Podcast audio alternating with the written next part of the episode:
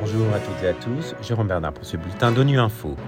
Au menu de l'actualité, le pape François effectue une visite en République démocratique du Congo, qui connaît la plus grande crise de la faim en Afrique. Au Mali, le nombre de personnes ayant besoin d'une assistance humanitaire est en hausse. Et à Genève, l'Orchestre des Nations fête ses 10 ans. Le pape François est arrivé aujourd'hui à Djouba, capitale du Soudan du Sud, la deuxième et dernière étape d'un voyage de six jours en Afrique, après un séjour en République démocratique du Congo, au cours duquel il apprenait le retour à la paix et la lutte contre la corruption. À l'occasion de sa visite en RDC, le Programme alimentaire mondial des Nations Unies a rappelé qu'un quart des habitants de ce pays d'Afrique centrale sont menacés par la faim et qu'une nouvelle levée de fonds est nécessaire pour lutter contre une insécurité alimentaire aggravée par les conflits. Philippe Coste nous en dit plus. Dans le stade de 80 000 places de Kinshasa, capitale de la République démocratique du Congo, le chef de l'Église catholique a plaidé pour un monde plus uni contre les tentations persuasives et vénéneuses de la corruption.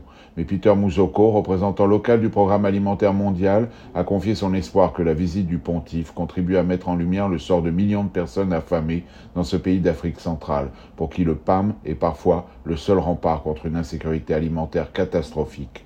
26 millions de personnes, un quart de la population du pays, souffrent de la faim, en particulier dans les zones nord-est, principalement touchées par les conflits entre une centaine de groupes armés pour le contrôle des matières premières. Le PAM a déjà fourni une aide d'urgence à 5,4 millions d'habitants pour faire face à cette crise permanente alors que 500 000 personnes ont été déplacées à cause de la faim et des violences. Il lance un nouvel appel à la communauté internationale pour une levée de fonds de 627 millions de dollars en 2023. Plus de 454 milliards de francs CFA sont nécessaires pour faire face aux besoins humanitaires au Mali en 2023, selon le plan de réponse annuel qui a été lancé cette semaine par le gouvernement et le Bureau de coordination des affaires humanitaires de l'ONU à Bamako, la capitale malienne. Environ 5 millions de personnes sont dans le besoin, soit une augmentation de 7% par rapport à 2022. Sori Ibrahim Maïga de Mikado FM nous en dit plus.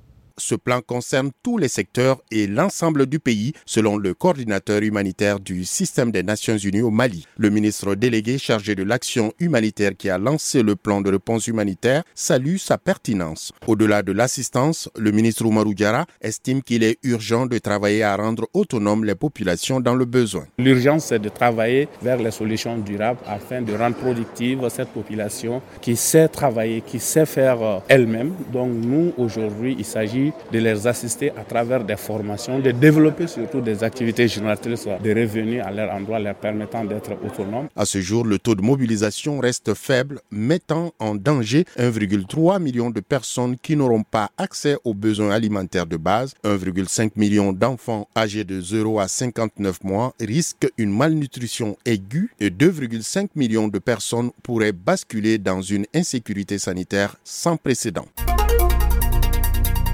Place à la musique avec l'Orchestre des Nations qui fête ses 10 ans. Un orchestre qui fait le lien entre la Genève locale et la Genève internationale, un symbole de lien culturel et de paix. Antoine Marguier est le fondateur de cet ensemble.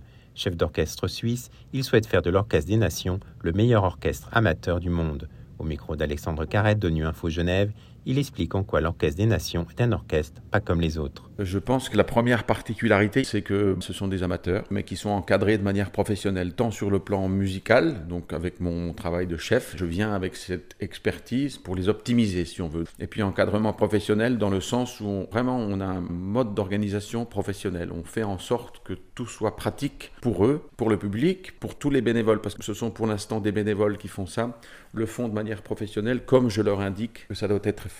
Et puis peut-être un deuxième élément qui montre ça, c'est que bah, on accueille les plus grands solistes de cette planète, que ce soit Monsieur Vengerov, Madame Bouniati-Juvili, mais aussi euh, bah, Milos qui va venir jouer avec nous. C'est le guitariste euh, aujourd'hui dont on parle le plus sur cette planète. Donc des amateurs qui se retrouvent sur scène avec des gens comme ça, bah, c'est déjà pas comme les autres. Et puis c'est un orchestre que j'ai voulu fonder il y a quelques années, un peu sur la base de ce qui, à mon avis, doit être un orchestre. Donc passion avant tout. Et je pense pouvoir dire que, comme euh, c'est le cas peut-être de peu d'orchestres, 100% de nos musiciens donnent 100% de ce qu'ils ont au concert. Donc ça, ça montre aussi une passion euh, qui est absolument euh, extraordinaire. Déjà quand on les dirige, on le sent, et puis je pense que le public est sensible à ça, en tout cas on le voit.